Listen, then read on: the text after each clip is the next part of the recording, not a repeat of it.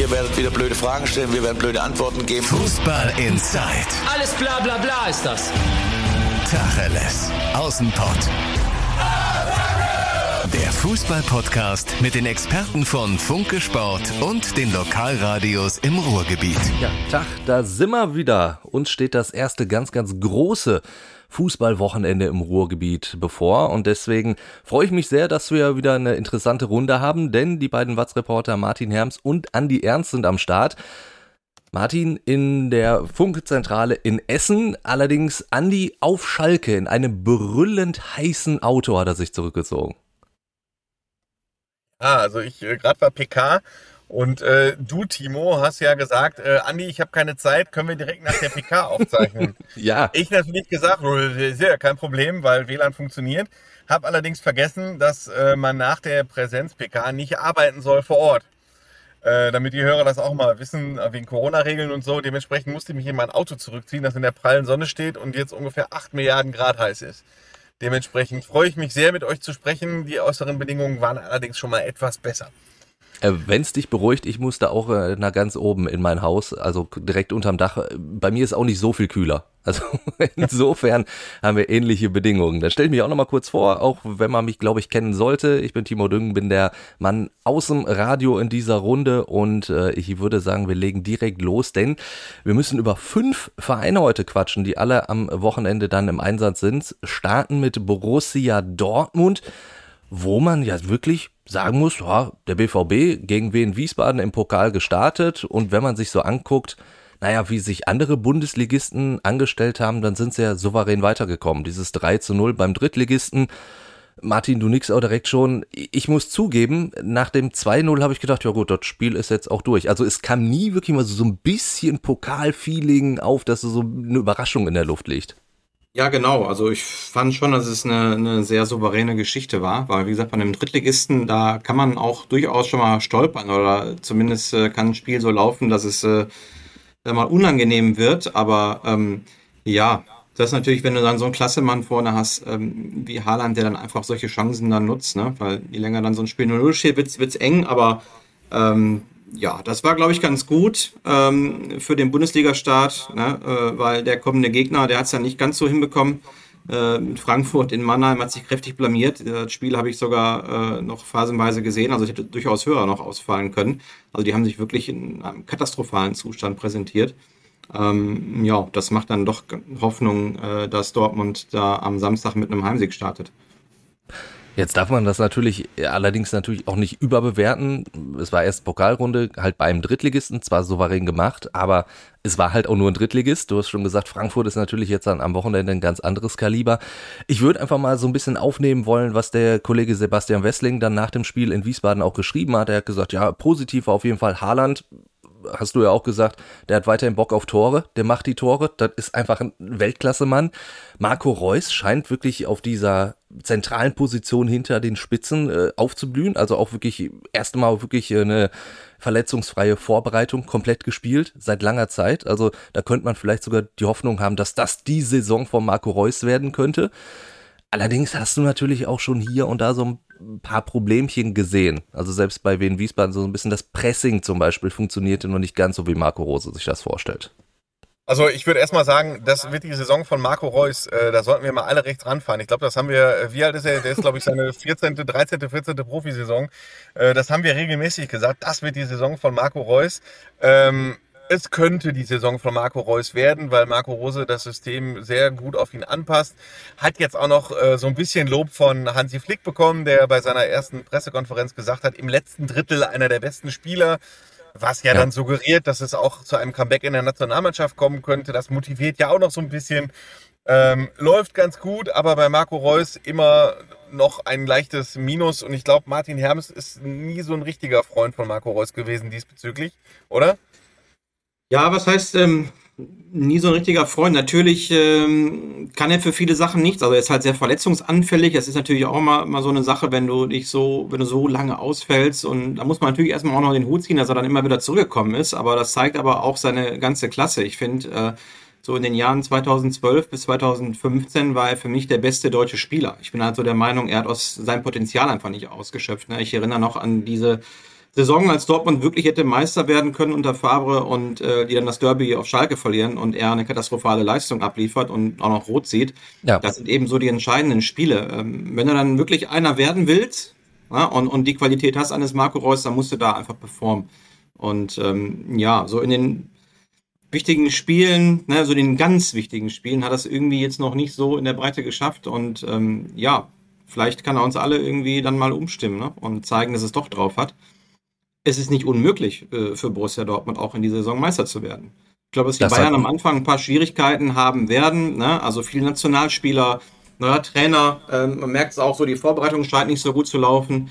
Andererseits, wahrscheinlich gewinnen sie morgen 4-0 in Gladbach und dann äh, stehe ich dann wieder doof da. Aber ich irgendwie habe ich das Gefühl, dass die Bayern am Anfang ein paar Probleme haben werden. Und ähm, ja, wenn die Dortmunder da äh, ihre Spiele gewinnen, na, mit einem starken Marco Reus gut starten, dann äh, kann es vielleicht ja mal endlich eine spannende Bundesliga-Saison werden. Ja, wobei da hoffen wir drauf. Echt, ja, ich finde echt dieses Spiel Dortmund-Frankfurt, ich mag diese Phrase genauso wenig wie jeder Journalist weltweit. Dieses am ersten Spieltag weiß man nicht, wo, da, wo man steht. Ähm, vieler, vielerorts ist, weiß man das eben schon, kann man das schon prophezeien. Aber in diesem Spiel konkret ist das, glaube ich, wirklich so. Man sieht, bei Borussia Dortmund in der Viererkette stehen Passlack und Papadopoulos. Das war, glaube ich, so vor der Saison auch nicht vorgesehen. Mats Hummels hat heute erst wieder mit dem Training angefangen. Emre Can angeschlagen. Neues System, neuer Trainer. Auf der anderen Seite Eintracht Frankfurt. Neuer Trainer, neues System, Torjäger verloren, erstes Pokal, erstes Pflichtspiel verloren, Pokalspiel, was unter Adi Hütter übrigens auch so war. Da sind sie auch in der ersten Runde rausgeflogen in seinem ersten, in dessen ersten Pflichtspiel. Äh, das heißt, ich, ich kann überhaupt nicht prophezeien, wie dieses Spiel ausgeht. Also wenn wir gleich tippen, werde ich mich wahrscheinlich für so ein 1 zu 1 entscheiden oder so, ne? Weil da sind, glaube ich, gehen beide Mannschaften rein äh, mit einem mittelgroßen Fragezeichen. Ich bin ja klar pro Dortmund. Ich denke schon, dass sie das äh, gewinnen werden. Ähm, haben wir dann auch Gott sei Dank wieder 25.000 äh, Zuschauer ähm, in Dortmund. Ich glaube, das ist auch so eine Sache, ähm, die dem BVB helfen wird. In der letzten Saison echt viele Heimspiele äh, verloren. Ich bin mir sicher, dass das nicht passiert wäre, ähm, wenn Dortmund vor Zuschauern gespielt hätte. Ich denke schon, dass das auch nochmal so, einen, so einen Auftrieb geben wird. Und ähm, es gibt halt viel Potenzial. Viele Spieler, die die Chance haben, nochmal einen Sprung nach vorne zu machen. Ich denke da so an so einen Giovanni Reina, ähm, wenn der vielleicht nochmal einen Schritt nach vorne macht, wenn Malen äh, einschlägt und die erhoffte Verstärkung wird. Ähm, so das Grundgerüst, das steht ja immer noch und Rosa hat ja gezeigt äh, in Gladbach, dass er gut Fußball spielen lassen kann. Und von daher bin ich eigentlich recht optimistisch, äh, was die ganze BVB-Saison angeht. Und ähm, gegen Frankfurt. Also die haben ja wirklich sich wie einen Trümmerhaufen präsentiert am äh, vergangenen Wochenende. Ich denke schon, dass das jetzt reichen wird. Ich muss sagen, ganz so optimistisch wie du bin ich nicht, zumindest was den Anfang der Saison angeht. Denn du hast auch erzählt, bei den Bayern, da gab es Probleme in der Vorbereitung, die Spieler, die nach und nach erst gekommen sind, Verletzungen. Das hast du ja beim BVB auch alles. Du hast, du hast zwei Corona-Fälle jetzt auch gehabt. Du hast auch eine Vorbereitung gehabt, wo du nicht einmal die komplette Mannschaft hattest. Also da konnte Marco Rose ja noch gar nicht so wirklich seine Vorstellung wirklich der Mannschaft näher bringen. Was mich allerdings dann doch wieder dazu bringt, dass ich wahrscheinlich nachher auch auf den BVB tippen werde, ist halt, dass Frankfurt, glaube ich, noch viel, viel größere Probleme hat. Ja, was ich noch ja. sagen will, äh, was ich vergessen habe, gerade bei meinem Tipp, ist Haaland. Haaland ist natürlich, ich fand den Vergleich ganz spannend, wollte ich dich mal fragen, Timo, den äh, unser Sportchef Peter Müller gebracht hat. Er sagte, hat geschrieben, äh, dass wir eines Tages über Haaland in Dortmund, äh, die Dortmund-Fans so reden werden, wie Schalke-Fans über Raoul reden. Der Vergleich war schon ein bisschen gewagt, weil Raoul ja als ähm, absoluter Weltstar äh, damals nach Schalke kam.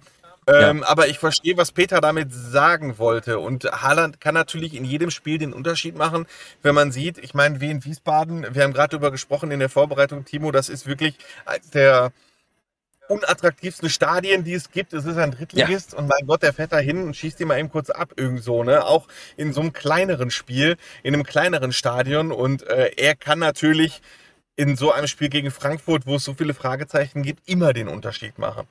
Er ist auf jeden Fall immer der Mann für die besonderen Momente auch dann in, in gewisser Weise. Ne? Und der, der halt auch, ja, äh, und das meinte ich halt auch, der, der, der strahlt halt auch einfach diese, diese Geilheit auf Tore irgendwie aus, ohne dabei aber irgendwie zu verkrampfen. Das ist ja das, das Krasse an ihm, wie ich finde. Ja, und er hat keine EM gespielt. Ne? Also der ist auch total das. im Saft. Das ist ja auch so eine Sache. Natürlich haben die auch Nationalspieler, aber so ein paar Schlüsselspieler eben wie Reus oder äh, wie Haaland, ähm, Dahut auch im, im Zentrum, äh, die haben eben nicht so diese mega lange Pause gehabt und äh, gehen total frisch rein. Also Haaland wirklich in Topform, wenn der es schafft, auch nochmal, der ist ja ein blutjunger Spieler, wenn der es nochmal schafft, irgendwie 10% draufzulegen, dann aber gut Nacht. Dann, äh, dann wird er wahrscheinlich äh, nicht mehr allzu lange in der Bundesliga spielen, leider. Ja, ich fürchte allerdings auch, dass es wohl die letzte Saison wird. Also wenn der jetzt mal komplett durchdreht und äh, 30 Bundesliga-Tore spielt und auch noch in der Champions League äh, seine Tore macht, dann ja, dann wird es das gewesen sein. Dann, dann könnte es nur noch sein, dass die Bayern zumindest probieren mitzumischen. So haben sie es ja angekündigt, aber ich glaube auch, dass äh, selbst der FC Bayern da dann wahrscheinlich chancenlos sein wird, einen Horland zu verpflichten. Ich von aus. Dann, ja, äh, ich finde das auch sehr interessant äh, aus deutscher Sicht, dass ausgerechnet die Bayern im Moment damit ankommen und äh, Oliver Kahn von einem Salary Cap spricht und äh, Karl Rummenigge sagt, wir müssen das Financial Fair Play anpassen. Die sehen natürlich auch, dass sie bei den absoluten Top-Transfers und Haaland wird dazugehören, einfach ja. auch nicht mehr mitmischen können, obwohl sie der FC Bayern München sind. Ne? Da reicht das Festgeldkonto dann auch nicht auf, wenn so ein Scheich halt der Portemonnaie aufmacht. Ne? muss, man, muss man ja leider so sagen. Das sehen wir jetzt an der Messi-Verpflichtung. Ja, es wird jetzt für mich sehr, sehr schwer von, von Haaland und, und äh, jetzt zu guter Letzt äh, Messi äh, zum VfL Bochum zu wechseln. Ich mache es aber trotzdem. Oh, ja, ja, ja. Okay. Der VfL hat ja im Endeffekt, ja, auch die nächste Runde im DFB-Pokal erreicht, aber das war natürlich so ein bisschen das Gegenteil von dem, was Borussia Dortmund abgeliefert hat. Also der VfL hat sich ja sehr, sehr schwer getan in Wuppertal. Also ich muss zugeben, ich habe am Anfang gedacht, ach guck mal, da war der MSV ja gar nicht so schlecht, dass er im, äh, im Niederrhein-Pokal gegen Wuppertal verloren hat. Aber trotzdem, da hast du schon gemerkt, pff, das, das könnte eine sehr schwere Saison für den VfL werden. Oder es wird also eine das, sehr schwere also Saison. Sind wir, sind wir ehrlich, äh, hat Wuppertal Haaland, dann äh, steht in der ersten Halbzeit, nach der ersten Halbzeit 4-5-0 ja. und äh, dann geht der VfL mit einer absoluten Mörderblamage in die Saison. Äh, so hatte Wuppertal nicht Haaland, äh, führt nur 1-0 zur Pause und äh, dann ist es halt durch, und das muss man Thomas Reis hoch anrechnen, durch gewisse Maßnahmen des Trainers äh, schon gekippt. Vor allen Dingen durch eine Einwechslung, die er vorgenommen hat. Äh, Antwi Ajay kam und äh, Bochum hat eigentlich immer den gleichen Spielzug benutzt in der zweiten Halbzeit und das war so erfolgreich, dass eigentlich das Spiel schon in der zweiten Halbzeit entschieden sein musste und nicht erst in der Verlängerung. Aber äh, die erste Halbzeit, da gebe ich dir völlig recht, wer die gesehen hat und äh, dessen Herz für den VfL Bochum schlägt, ähm, der wird jetzt ein bisschen Angst bekommen haben, in der Tat. Ja. Ja, das war, das muss man so sagen, das war eine erbärmliche Leistung in der ersten Halbzeit. Ähm, wie Andi schon gesagt hat, die hätten tatsächlich 3-4-0 führen können, die Wuppertaler. Ähm, ja, das ist auch, glaube ich, Thomas Reis extrem äh, äh, schlecht aufgestoßen. Äh, der war richtig stinkig, vor allen Dingen nach dem Training am Dienstag. Ne? Also ich wollte sagen, er hat ja da auch nochmal draufgehauen, er richtig, hat ne? richtig draufgenagelt, ne? äh, hat die Trainingsleistung kritisiert. Und wenn ein Trainer äh, die Einstellung und die Trainingsleistung ähm, kritisiert, ist das schon irgendwie ein alarmierendes Zeichen. In der ja, Woche vor dem äh, Bundesliga-Start. Das muss, muss man sich Woche ja mal vorstellen. Als Aufsteiger. Auch, die müssten heiß wie Frittenfett sein dass da einiges nicht läuft. Ähm, er hat zwar jetzt nicht direkt den Namen genannt, aber viele wussten auch, dass es um Amel Bella Kotschap ging. Ähm, der scheinbar, äh, ja, dem ist vielleicht so der Erfolg zu Kopf gestiegen, der Marktwert, ne, der wird ja da mit 5 Millionen beim Transfermarkt äh, beziffert. Ähm, frage ich mich, was in den gefahren ist. Ne? Der ist 19. Ich meine, wer ist Amel Bella Kotschap? Was hat der erreicht? Es ist ein guter, talentierter Innenverteidiger, aber ähm, der sollte mal ganz schnell von diesem Tritt mal runterkommen. Ähm, jetzt irgendwie mit laschen Trainingsleistungen da mit 19 Jahren äh, da um die Ecke zu kommen, kurz vorm Bundesliga-Start. Ich, ich habe schon immer gesagt, der ist super talentiert, der ist äh, aktuell schon einige Millionen wert, wenn der eine gute Saison spielt. Das heißt, es ist eine große Chance, jetzt nochmal auf sich aufmerksam zu machen. Ähm, dann sehe ich den bestimmt in einem Jahr ganz woanders. Ne? Und äh, da kommt vielleicht auch eine, möglicherweise eine große, hohe Ablösesumme auf den VfL Bochum zu. Aber diese Leistung muss er erstmal bestätigen. Und ähm, das tut ihm vielleicht ganz gut, jetzt mal von Reis so einen Denkzettel zu bekommen. Ich gehe auch schwer davon aus, dass er am Samstag nicht äh, von Anfang an spielen wird, aufgrund äh, seiner pomadigen Vorstellungen in Wuppertal. Und ich denke, er macht es dann ganz richtig. Also er hat es ja auch in einer, in einer Zweitliga, in der Aufstiegssaison äh, ganz gut gemacht, der Thomas Reis. Damals den Jules draußen gelassen von einem Topspiel gegen Fürth. Ähm, der schafft es bisher immer, so die richtigen Zeichen zu setzen. Aber ähm, klar, es wird irgendwann dann ein Qualitätsproblem werden für den VfL Bochum. Und ähm, im Bestfall legt man nochmal auf dem Transfermarkt nach. Da, da ist ja auch ein Name im Gespräch durchaus. Ja, Sebastian ja, Polter, ne? Martin, genau. Martin, du hast dich mit ihm beschäftigt, ja. äh, weil du Spätdienst hattest. Genau, also ähm, ja, ich glaube, momentan hilft dir jeder weiter, der äh, eine gewisse Qualität und Bundesliga-Erfahrung mitbringt. Aber ja, Sebastian Polter ist so ein Typ. Ne? Der war in Jungen Berlin, war er zuerst Publikumsliebling und danach war äh, komplett verhasst. Äh, da gab es ja dieses Theater ne, um den Gehaltsverzicht wegen Corona. Angeblich wollte er dem ja nicht zustimmen als einziger Spieler. Daraufhin wurde er suspendiert. Es gab da so eine richtige mediale ähm, Schlammschlacht. Ne? Polter hat äh, auf jeden Fall gesagt, dass es nicht so war ähm, hat sich dagegen gewehrt, ist dann für ein Jahr nach Holland gegangen ähm, und hat da auch ganz gut aufgelegt, hat zehn Tore geschossen äh, in der Eredivisie, hat in der Bundesliga seine Tore gemacht, ist ein sehr großer Stürmer, zweikampfstark. Also ich glaube, er passt äh, ganz gut äh, zum VfL Bochum ähm, oder ins Ruhrgebiet generell. Also ist auf jeden Fall ein Typ, den die Fans ja. mögen, der Gas gibt, der auch technisch einiges drauf hat. Es gibt ja da so ein, ne, ein Video, das er in die Runde gemacht hat mit diesem Fallrückzieher-Tor, was er vor zwei Jahren gemacht hat gegen Holstein Kiel. Und ähm, ja, vorne ist der VfL zu dünn besetzt, gerade in der Sturmspitze. Ich meine, äh, der einzige gesetzte Stürmer ist Simon Zoller. Ist ja jetzt auch bei allem Respekt jetzt nicht der Stürmer, der dir 10, 15 Tore garantiert in der Bundesliga. Und dahinter kommt einfach zu wenig. Gambular ähm, ist zwar läuferisch gut, aber hat einfach extreme, auf dem Level äh, technische und, und taktische Defizite. Und von daher, ähm, Thomas Reis hat es ja äh, auf Nachfrage unseres Reporters äh, bestätigt, dass der VfL ihn haben will und ich gehe mal davon aus, dass das noch in dieser Woche klappen wird. Kommt dann von Fortuna Sittard, also jetzt auch nicht unbedingt dem, dem Top-Club in der Ehrendivision, kann man so sagen. Aber mehr kann sich der VfL einfach nicht leisten, da ist eben das Problem. Ja, ne? Und das ist auch äh, das Problem, dass Jules, dass sie den verloren haben, den haben sie immer noch nicht eins zu eins ersetzt und das wird auch ein Riesenproblem sein. Das ist ein Mann, der hat 15 Tore geschossen und nochmal 15 vorgelegt. Und VfL Bochum hat eben nicht das Geld, um so einen dann eins zu eins zu setzen. Die müssen halt dann so einen Jules formen. Aber das ist halt auch nicht so einfach, gerade auf Bundesliga-Niveau. Und Wolfsburg ist natürlich auch ein Schweinegegner am ersten Spieltag ja. auswärts. Ne? Ich wollte es so, gerade sagen. ja. nur, da bist du, da bist du quasi im Pokalspiel äh, wie, wie, im Pokalspiel der Außenseiter. Musst darauf hoffen, dass bei Wolfsburg, die ja äh, unter Marc van Bommel jetzt äh, weit auch eher so mit Ach und Krach weitergekommen sind, aber irgendwie auch nicht, weil sie wegen dieses Wechselfehlers, gehe ich mal stark von aus, dass das Spiel im Nachhinein verlieren könnten. Ähm, aber trotzdem, Wolfsburg wird da als Champions League-Teilnehmer reingehen. Van Bommel wird den die Videoaufnahmen aus der ersten Halbzeit zeigen, wie Bochum da in Wuppertal untergegangen ist. Und er hat das Spielermaterial, um Bochum dann auch richtig weh zu tun. Ähm, ja. Man kann halt nur hoffen, dass es nicht ganz so äh, klappen wird, dass sie ähm, die Bochumer halt ein bisschen unterschätzen. Äh, darauf musst du dann am ersten Spieltag ein bisschen hoffen, würde ich jetzt mal so sagen. Du musst als, als VfL Bochum dann ähm, zumindest versuchen, vielleicht so, so ein Punkt wäre schon ein absoluter Achtungserfolg dann, der, der vielleicht auch wieder so ein bisschen was für die Moral tun würde, ne? Ja, ich kann mich erinnern, ich war mal äh, in meiner äh, früheren als ich noch alles Fahrer war, so als Student vor 20 Jahren oder so.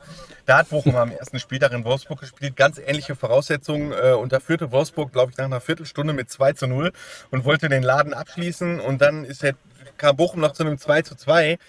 Äh, hat das Spiel am Ende verloren, weil ein Absetztor noch gefallen ist, das äh, ein VAR niemals äh, hätte gegeben. Aber so ein Spielverlauf könnte sich auch anbahnen. Ne? So frühe Führung für Wolfsburg und so, das kann schon passieren.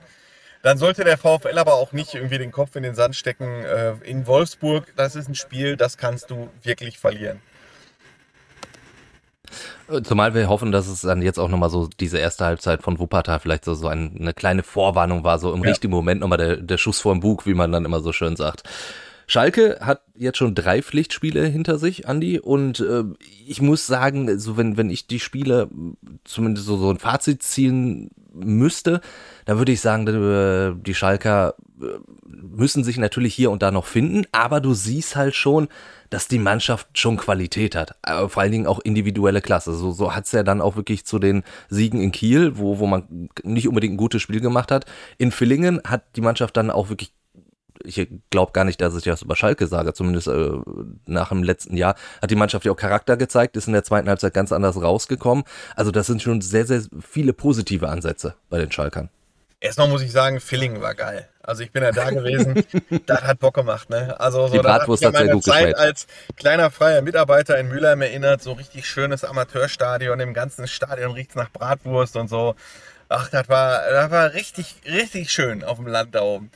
Ähm, ich gebe dir recht, äh, da passt, also Gramozis sagte gerade in der PK, wir sind auf dem richtigen Weg, aber wir sind noch lange nicht angekommen und das ist halt der entscheidende Satz. Ähm, aber Schalke ist zum Beispiel weiter als Werder Bremen. Wenn man sich mal Werder Bremen anguckt, wie viel die in der Planung falsch gemacht haben, ja. da hat Schalke schon in der Planung etwas äh, besser gemacht und sie leben im Moment, da hast du recht, von äh, so einer Art Heldenfußball. Ähm, das habe ich schon mal gehabt auf Schalke, als Jens Keller Trainer war. Da war der Trainer eher Durchschnitt, aber sie hatten halt ganz viele Helden, die Spiele einfach mal so, und da stand es 0-0 und Spiel war kacke und dann hat sich einfach Julian Draxler den Ball geschnappt, drei Übersteiger, Ball in den Winkel gehauen, Spiel gewonnen. So, also das ist früher mal passiert und jetzt ist das halt auf einem etwas niedrigeren Niveau, nämlich in der zweiten Liga. Und du siehst halt genau, äh, Simon Terodde, der kann noch so zugedeckt sein und das war ganz irre. Also selbst ein Fünftligist wie Villingen hat den äh, bei, ähm, hat einfach bei Standardsituationen für Schalke drei Mann um den postiert. Den haben den fast eingekreist.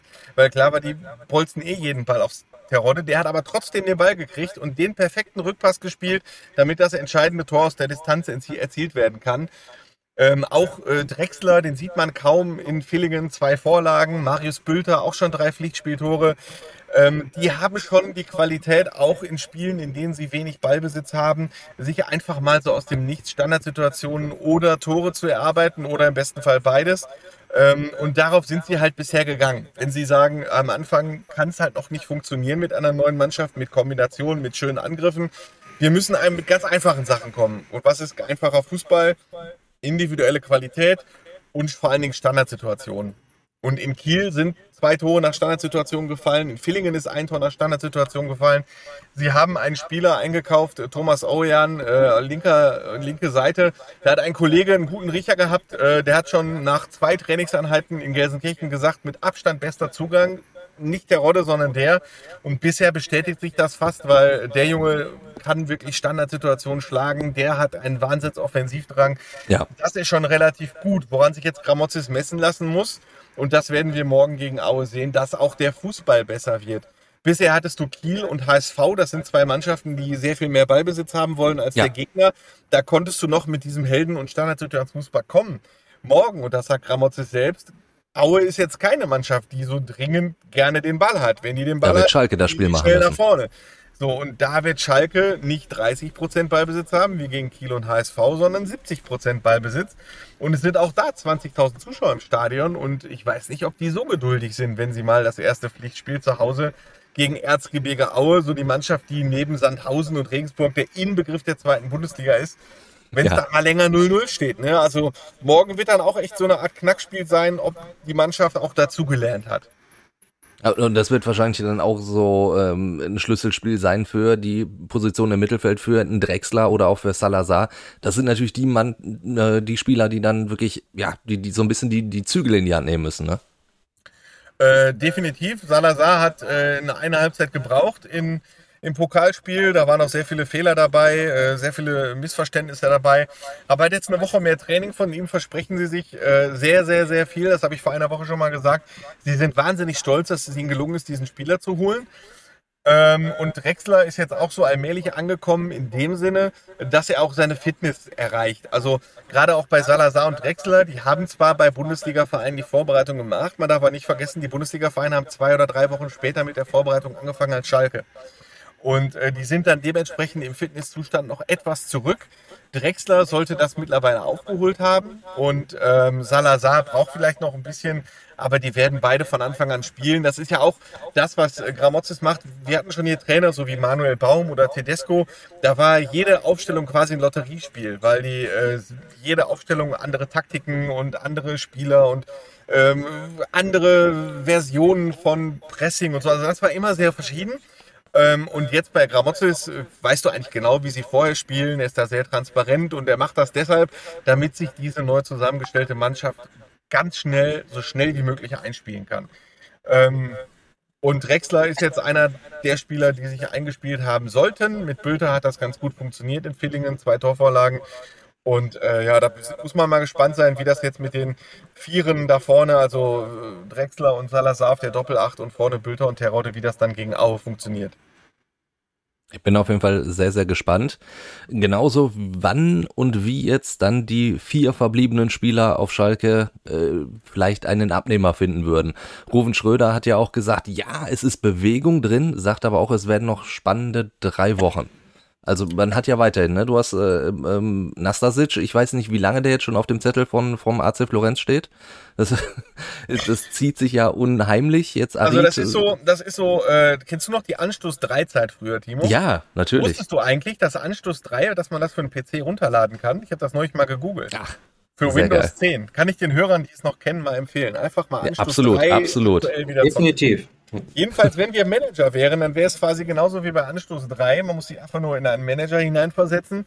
Äh, ich würde dann erstmal auch Schalke quasi gar kein Angebot machen, also kein richtig hohes für, Herr, für Nastasic zum Beispiel, weil ich genau weiß, ähm, Schalke braucht einfach wahnsinnig viel Geld. Und, ja. äh, oder Schalke braucht viel, schnell Geld. Und dann würde ich als Manager auch sagen, ja, gebt mir Nastasic kostenlos. Und dass Schalke da nicht drauf einsteigt, ist auch klar. Ähm, und es ging bei Spielern wie Uth oder Rudi schneller, weil die Spieler selber schnell Klarheit haben wollten. Anstelle von Matthias Nastasic, der, das haben wir an dieser Stelle und auch äh, im, im Blatt und Schon online immer wieder diskutiert, er hat einen unfassbaren Vertrag und äh, an seiner Stelle wäre ich auch bis zum 31. August Schalke-Fan, wenn ich das mal so sagen darf. Natürlich. Gilt auch für Arid und Mascarell, die es offenbar nicht so eilig haben, einen schnellen neuen Verein zu finden und schnell aus den Verträgen rauszukommen. Und ich habe Ralf Herrmann mal darauf angesprochen, der war gerade auch in der Pressekonferenz, wie die Spieler sich so geben. Und Ralf Herrmann war voll des Lobes. Er hat gesagt, äh, das glaubt, also nach dem Motto glaubt man gar nicht, aber die verhalten sich wirklich professionell und das ist nicht nur, dass sie sich jubelt in den Armen liegen und nichts machen, so, oder ein bisschen Larifari spielen, sondern sie würden sich wirklich ernsthaft fit halten. Sie würden auch in den Trainingseinheiten nicht abfallen und nicht negativ auffallen und halt auch in der Kabine keine Stinkstiefel sein. Ich bin jetzt in der Kabine nicht dabei, aber ich habe Ralf Herrmann eigentlich immer als jemanden kennengelernt, der jetzt nicht aktiv schwindelt. Das kann ich mir jetzt schon vorstellen. Natürlich haben die Spieler auch ein großes Interesse daran, sich für einen neuen Verein möglichst fit zu halten. Ähm, ja, und es dauert halt noch. Ich bin gespannt, äh, da wird sich noch einiges tun. Und der Albtraum wäre, wenn sich einer dieser vier, es geht um vier Spieler, es geht um Mascarell, äh, Arid, äh, Nastasic und, und Kabak und Kabak, äh, dass sich ein Spieler äh, wirklich bis zum 31, dass der auch noch am 1. September noch unter Vertrag steht. Das ist so. Oder im Training schwer verletzt. Ich meine, muss man oder ja auch sagen, das wäre absoluter Worst Case. Oder sich im Training schwer verletzt. Ja, schwer verletzt heißt, nach sechs Wochen greift dann auch die. Gut. Ähm, äh, aber sagen wir mal so, so eine Ausfallzeit von zwei, drei Monaten, ja. Ich verstehe schon, was du meinst. Ähm, ja. ja, das ist der Albtraum, weil wenn ich das prophezeien würde, so wie ich Ruven Schröder bisher kennengelernt habe in seinen Aussagen, das wird schon funktionieren ist jetzt keine 100% Überzeugung von mir, aber ähm, ja, es sind halt Interessenten da. Und Ruben Schröder unterscheidet auch so im internen Gespräch immer zwischen, äh, äh, wenn man so sagt, man hat eine Anfrage oder wie sicher ist das, dann sagt er, Anfragen gibt es viele, das läuft dann erstmal über die Beraterebene. Die Vereine melden, die, die Vereine, die, Spieler haben wollen, melden sich bei den Beratern, die Berater geben dann Interesse ab und Schröder sagt, damit kann ich nichts anfangen. So, deswegen spricht er bei manchen Spielern, es gibt viele Anfragen. Schröder sagt, ich kann in dem Moment was anfangen, indem ich äh, eine E-Mail oder ein Fax oder was auch immer kriege, wo wirklich Zahlen draufstehen. Ich Verein X möchte Spieler Y und ich biete euch äh, folgende Wechselkonditionen. Und da gibt es halt viele Varianten. Es gibt äh, feste Ablöse, es gibt Laie, Laie mit Kaufoption, Laie mit Kaufoption Pflicht und so weiter und so weiter, muss ich jetzt nicht aufzählen. Es gibt ja ganz vielfältige Möglichkeiten, einen Transfer abzuwickeln. Und Schröder sagt, erst dann, wenn diese E-Mail oder dieses Fax da ist, kann ich von ernsthaft eine Verhandlung sprechen. Und auch da gibt es dann immer noch die Abstufung zwischen, äh, Jo, Schröder sagt, das ist schon mal eine Basis. Und bisher gab es aber bei keinem dieser Spieler irgendeine Verhandlungsbasis. Weil die aufnehmenden Vereine, die interessierten Vereine halt blöde Angebote gemacht haben. Ja, das ist der Stand. Jetzt habe ich wieder einen Exkurs gehalten. Ich hoffe, das war für die Hörer nicht so langweilig. Seht ihr übrigens, wie ich schwitze hier? Das ist ja echt. Ja, das ist, ist, ist ganz, ganz dramatisch. Also, Wir können, glaube ich, gleich einen Aufguss machen bei dir. Ja, richtig. Habt ihr ein Handtuch? Ja. Dann äh, lasst uns äh, in die dritte Liga wechseln. Äh, zum MSV Duisburg. Ein Spiel gehabt gegen den TSV Havelse. Heimspiel vor Zuschauern, 3 zu 0 gewonnen. Ich muss sagen, ich war sehr überrascht, wie eingespielt die Truppe war. Das sah teilweise richtig nach Fußball aus, dafür, dass die Mannschaft erst äh, ein paar Tage vorher überhaupt aus der Quarantäne rausgekommen ist. Ich muss aber tatsächlich so, so ein bisschen Wasser in den Wein kippen. Es war halt der TSV Havelse. Also, das ja. ist natürlich in der dritten Liga die krasseste Außenseitermannschaft, die du kriegen kannst und der perfekte Auftakt für so, ein, so eine Drittligasaison, die ihr haben konntest. Ja, ich habe Timo gerade schon gefragt. Äh, also ich glaube, einen dankbareren Gegner hat der MSV im ersten Spiel in seiner kompletten äh, 117-jährigen Vereinsgeschichte noch nie gehabt, oder? Das war in der Tat optimal, ne? Ähm, aber gut, ich meine, die guten Gegner kommen jetzt. Ähm, das Programm hat es dann ganz schön in sich. Ne? Mit Ja. in Saarbrücken wird schon eine richtig schwere Aufgabe jetzt am, äh, am Samstag. So, und dann hast du dann in der Woche äh, das Spiel an der Bremer Brücke in Osnabrück. Dann nach Magdeburg. Magdeburg dann noch, Das ja. sind ja eben mal drei knaller Auswärtsspiele in Ja. Folge. Also das ist schon, das ist schon ein Brett. Ne? Deswegen Und, ist es ähm, wichtig, dass du die drei Punkte schon hast. Das ist erstmal ganz wichtig. Stell dir mal vor, du machst zu Hause 0-0 gegen Havelse oder so. Ne? Dann Ja, ja. ist beim MSV direkt wieder nach vier absolvierten Spielen Krisenalarm. Und äh, Ja. so ist das jetzt nicht der Fall. Hast dir ein bisschen Selbstvertrauen geholt, hast drei Tore geschossen. Das vor einer Kulisse, die, wir haben Timo und ich schon drüber gesprochen ähm, im Vorgespräch, ja fast sogar Züge hatte einer ähm, der Kulisse, die es äh, vor der Corona-Pause gab. Da hatte der MSV auch so 10.000, 11.000 im Schnitt, wenn ich mich richtig erinnere. Jetzt waren knapp 8.000 da, hast du gesagt. Ja. Also das ist ein Start, der, mit dem der MSV sehr, sehr, sehr gut leben kann. Aber ähm, die Ja. richtigen Brocken, da hat Martin, gebe ich Martin recht, äh, kommen jetzt. Und dann werden wir sehen, wie gut äh, oder schlecht oder durchschnittlich diese MSV-Mannschaft wirklich ist. Aber waren schon ein paar positive Dinge dabei. Ich, also Rolf Felscher hat mir richtig gut gefallen. Ja. Er war irgendwie auf Anhieb fast schon, also wenn nicht sogar der beste Mann am Platz äh, Ja. auf- als Rechtsverteidiger. Ähm, so wie man ihn eben kannte, ne? Richtig mit äh, Biss, mit Druck, Dynamik auch nach vorne. Ähm, das ist auf jeden Fall eine richtig gute Verstärkung für den MSV. Ist auch jemand, der bei den Fans gut ankommt.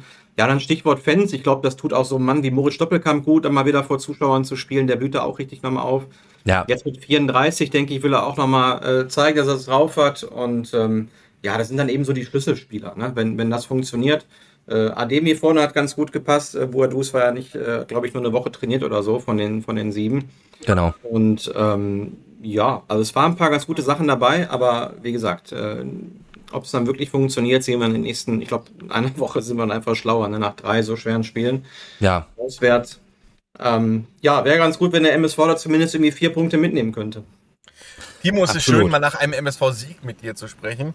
haben wir auch schon lange nicht in mehr der gehabt. vergangenen Saison nicht so oft. Deswegen äh, hoffe ich, dass das jetzt noch ab und mal ein bisschen häufiger passiert wieder. Ja, ich, ich, ich bin da guter Dinge, dass es einem ein bisschen häufiger passieren wird. Zumal, äh, du hast es auch schon gesagt, Rolf Felscher, ich meine, gut, der ist so, so ein halber Neuzugang, wobei eigentlich war er fünf Jahre weg, also ist er dann schon wieder ein Neuzugang, aber der kannte das alles, ne? Du hast richtig gemerkt, der, der war geil darauf zurückzukommen. Aber dann hast du ja noch äh, Ajani in, der- in der Startelf gehabt, Quadvo, Stierlin, Bakir und dann äh, Kolja Pusch wird eingewechselt, 28 Sekunden später macht er sein Tor diese Saison hast du zumindest am ersten Spieltag gemerkt oder im ersten Spiel von MSV Duisburg, da sind endlich mal wieder Neuzugänge gekommen, die direkt zünden. Also Ja, es ist wahrscheinlich wieder so, Ivo Grilic hat ja immer diese... Äh, Alle zwei Jahre. Jetzt ist wieder ein and Sack, Ivo, wie man in ja. Amerika sagt, Ja. äh, Qualität. Äh, in einem Jahr hat er eine richtig geile Quote und Ja. äh, dann denkt man so, ah, Ivo, bester Manager und ein Jahr später kauft er dann wieder eher so nicht so gut ein und dann sitzen wir hier bei Fußball in Zeit und sagen, jetzt wissen wir Zeit für einen Managerwechsel. Ähm, jetzt ist eigentlich mal wieder eine gute Saison dran und äh, ja gut, aber ein Spiel ist ein Spiel. Ne? Also das sind wir erstmal pessimistisch, äh, vorsichtig pessimistisch, ähm, weil wir da schon viel erlebt haben beim MSV in den letzten Monaten.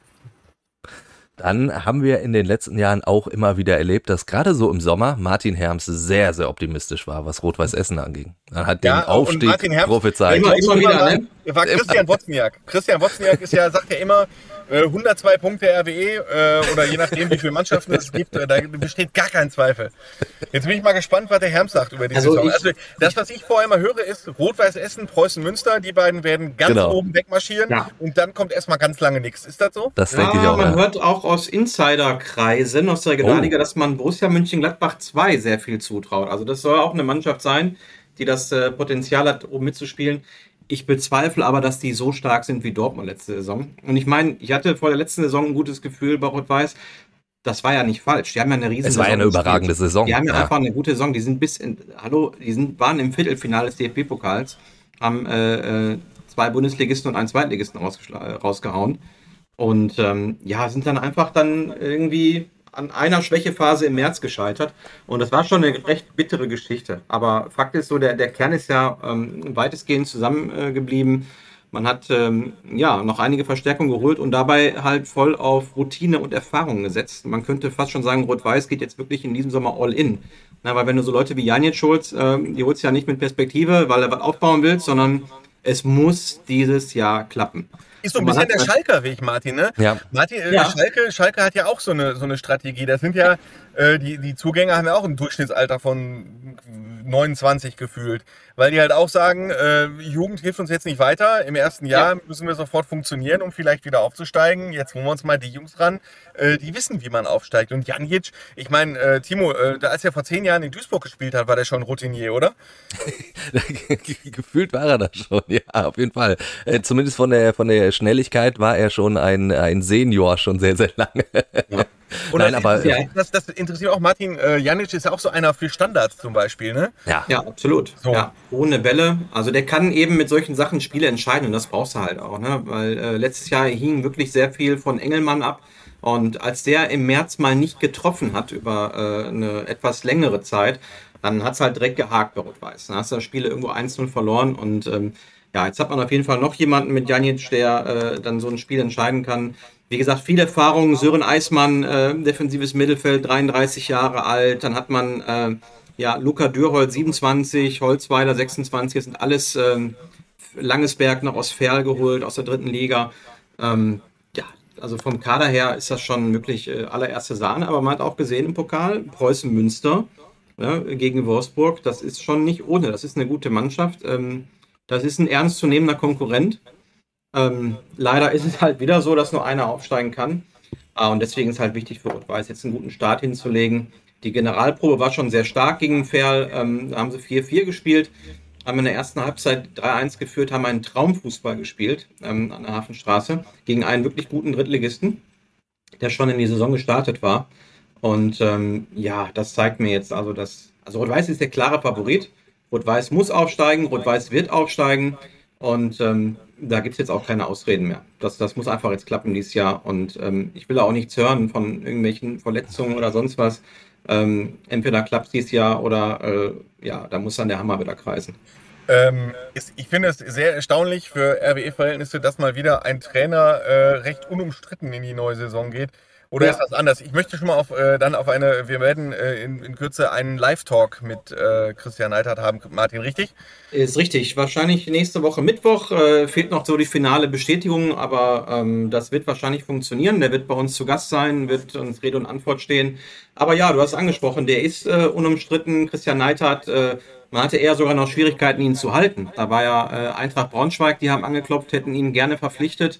Ähm, ja, ein, ein Riesentraditionsverein, was auch sehr reizvoll gewesen wäre für Neidhardt. Aber er hat auch selbst gesagt, ähm, er hat da einiges aufgebaut jetzt im ersten Jahr. Ähm, die sind ganz knapp gescheitert. Ich glaube, er hat auch erkannt, was für ein Potenzial da ist, obwohl es in der letzten Saison ja keine Fans gab. Jetzt ähm, spekuliert man insgeheim so, äh, die Hälfte aufzufassen, also bis zu äh, fast knapp 10.000 ins Stadion zu lassen beim ersten Heimspiel. Ich meine, selbst wenn es nur acht werden, man wird es einfach merken, das sind dann keine Geisterspiele mehr. Das sollte RWE auch noch einen Schub geben. Und ähm, ja, wie gesagt, ein Verein mit unheimlich großem Potenzial, mit einem guten Trainer. Es scheint zu funktionieren. Und ähm, jetzt müssen sie einfach nur abliefern dieses Jahr. Ich würde das noch einmal ganz kurz mit Zahlen untermauern wollen, weil äh, über Slatko Janic haben wir schon gesprochen, Holzweiler hast du auch schon ges- angesprochen, dazu hast du ja noch Dennis Grote, einen absoluten Routinier. Ich Ja. habe geguckt, die drei haben zusammen 106 Tore in der dritten Liga erzielt. Ja. Also das sollte ja dann für die Regionalliga eigentlich reichen. Ja, aber wie gesagt, das ist halt immer äh, so ein bisschen äh, schwer an dieser Konstellation. Du hast unheimlich viele Mannschaften und ähm, viele Spiele und hast eben zwei, wenn es wahrscheinlich so laufen wird, wie alle, äh, wie es alle sagen, dann hast du halt zwei Mannschaften, die vorn wegmarschieren. Und da kannst du da eben keine Schwächephasen erlauben. Ne? Äh, Der Engelmann ist ja auch äh, schon 35, Martin, oder? Bitte? Der Engelmann ist da auch schon 35 oder Nee, 36. so alt ist der Engelmann nicht. Der, ähm, da würde ich mich jetzt wundern. Ja, okay, aber, aber er ist auch schon Anfang über 30. 30 ja. müsste er sein. Ne? Ja, ja, der ist so um die fast echt 30, müsste er so, sein. So große Engelmann Janic, ey, das wird schon, das werden wir irgendwann als Opa-Trio bezeichnen wahrscheinlich. 32, Opa- 32. Opa- Opa-Trio schießt RWE in die dritte Liga. Ja, aber ich Hast meine, du da schon nicht Schlagzeile, viel Martin? laufen. Das ist, äh, der hat seine Qualität im Abschluss. Der muss sich gar nicht so viel bewegen, ist aber noch recht fit, wie gesagt, der ist 32. Ähm, die Voraus, ich glaube, so die ja Herausforderung wird das sein. Schalke-Modell, ne? Terodde ist auch bald 33 und du siehst einfach, der haut die Dinger links, rechts, oben, unten einfach rein in dieser zweiten Liga. Ne? Was willst du machen? Und so Engelmann ist wahrscheinlich auch so. Letztlich funktioniert der Fußball ja so. Ne? Also du brauchst einfach dann doch äh, irgendwie einen Mittelstürmer, der das Tor trifft, ne? der mit einer Einzelaktion, mit einem starken Abschluss irgendwie mal ein enges Spiel entscheidet. Ne, Rot-Weiß hatte in der letzten Saison viele Partien, wo der Gegner tief stand, auf 0-0 gegangen ist, hinten gut stand und dann braucht es halt eben eine gute Abschlusssituation.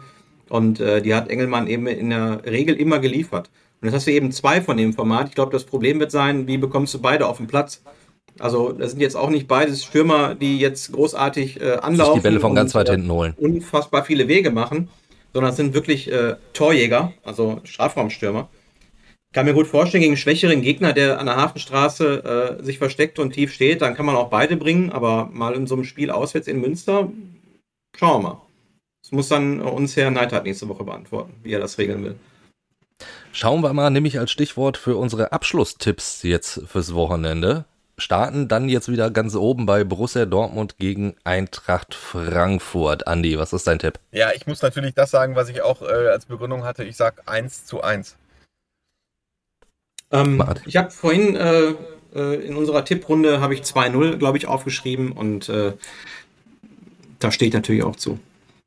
Dann äh, bin ich bei einem knapperen Dortmunder Sieg und sage 1 zu 0. Wolfsburg gegen Bochum. Andi.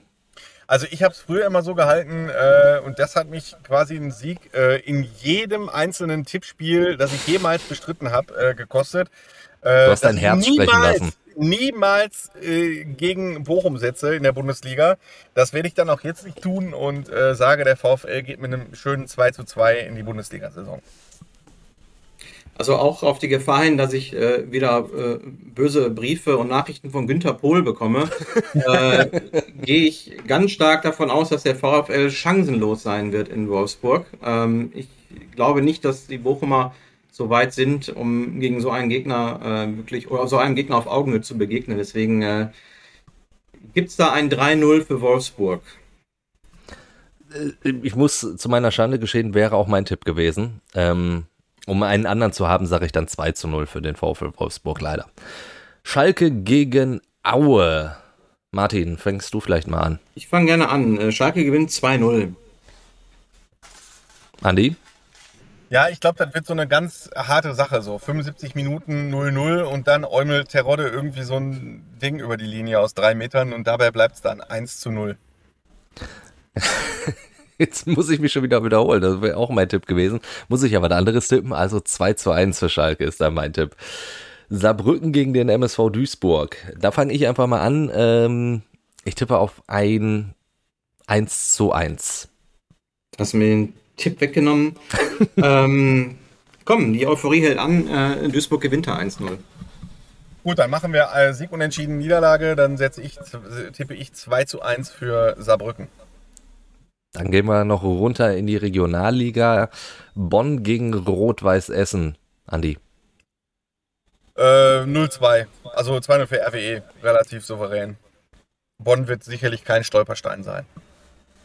Aufgrund der Eindrücke von der Generalprobe gegen Ferl, wo äh, RWE offensiv wirklich ein Feuerwerk äh, abgebrannt hat, äh, hinten so den anderen einen Fehler gemacht hat, ähm, tippe ich mal auf ein 1 zu 4 für Rot-Weiß. Ich äh, bin da nahezu bei dir, würde ein 0 zu 3 tippen, also ein 3 zu 0 Sieg für Rot-Weiß Essen. Und zu guter Letzt Rot-Weiß Oberhausen gegen oh ja. den KfC Uerdingen. Da würde ich auch tatsächlich auf einen relativ hohen Oberhausener Sieg setzen.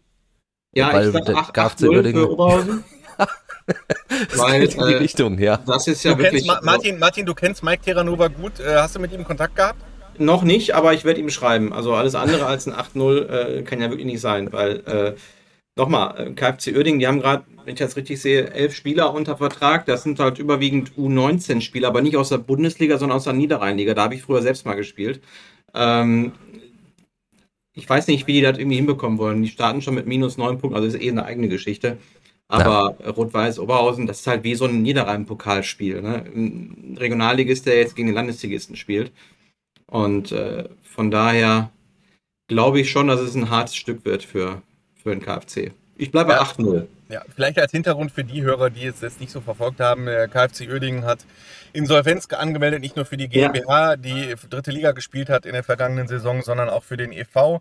Das hat dazu geführt, äh, dass sie mit minus neun Punkten in diese Regionalligasaison gehen und sie wissen erst seit einer Woche, dass sie das tun. Dementsprechend hatten sie vor einer Woche oder vor ein oder zwei Wochen noch genau null Spieler und Ja. äh, dem, sie trainieren halt erst seit kurzer Zeit. Martin hat es gesagt, sie haben keine guten Spieler unter Vertrag.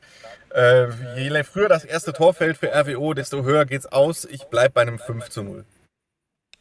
Dann äh, treffe ich mich in der Mitte und würde ein 6 zu 0 für Rot-Weiß Oberhausen tippen. Das wird dann auf jeden Fall ein torreiches äh, Wochenende, so wie wir getippt haben. Wollen wir doch Sehr mal schön. aufhören, oder? Absolut. Perfekt, Wird Zeit, dass es Lot geht. Also, absolut. Dann würde ich sagen, äh, Andi macht jetzt die Klimaanlage aber wirklich volle Pulle an. Der Es ist, schwimmt äh, ja also gerade ich, schon Ich weg. fühle mich so, als hätte ich, wäre ich in Dubai im Hochsommer einen Marathon gelaufen. Also ich glaube, so verschwitzt äh, war ich lange nicht mehr. Sehr schön, haben wir das auch geschafft. Ja, wenn, Selfie, Selfie gibt's heute nicht von mir. Selfie Keine gibt's Chance. heute äh, besser äh, nicht, genau. Wenn ihr noch irgendwelche Fragen, Anregungen, Kommentare habt, schickt uns gerne eine E-Mail hallo at fußball-insight.com oder schaut in die Show Notes. Da ist dann auch noch äh, unsere WhatsApp-Nummer hinterlegt. Da könnt ihr dann auch Nachrichten oder Sprachnachrichten schicken. Und ansonsten hören wir uns dann einfach nächste Woche wieder. Ciao, ciao. Ihr werdet wieder blöde Fragen stellen, wir werden blöde Antworten geben. Fußball Inside. Alles bla bla bla ist das. Tacheles. Außenpott. Der Fußball-Podcast mit den Experten von Funke Sport und den Lokalradios im Ruhrgebiet.